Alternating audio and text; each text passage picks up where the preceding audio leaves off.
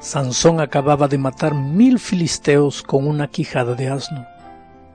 Pero después de esa victoria, compuso un verso en el que atribuyó toda la gloria a su fuerza y no al Dios de su fuerza.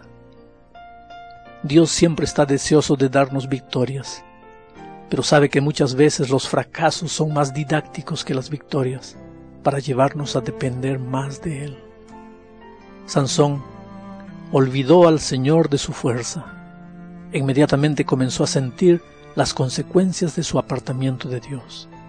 La sed implacable lo atormentó y lo llevó casi a la muerte. Sabes, Dios nos quiere enseñar una lección extraordinaria hoy. Un día Sansón, lleno del Espíritu de Dios, fue capaz de matar por sí solo a mil filisteos. Al día siguiente, ese mismo Sansón sin Dios estaba a punto de morir víctima de las circunstancias. La historia bíblica dice entonces, abrió Dios la cuenca que hay en Leí y salió de allí agua. Sansón bebió, recobró su espíritu y se reanimó.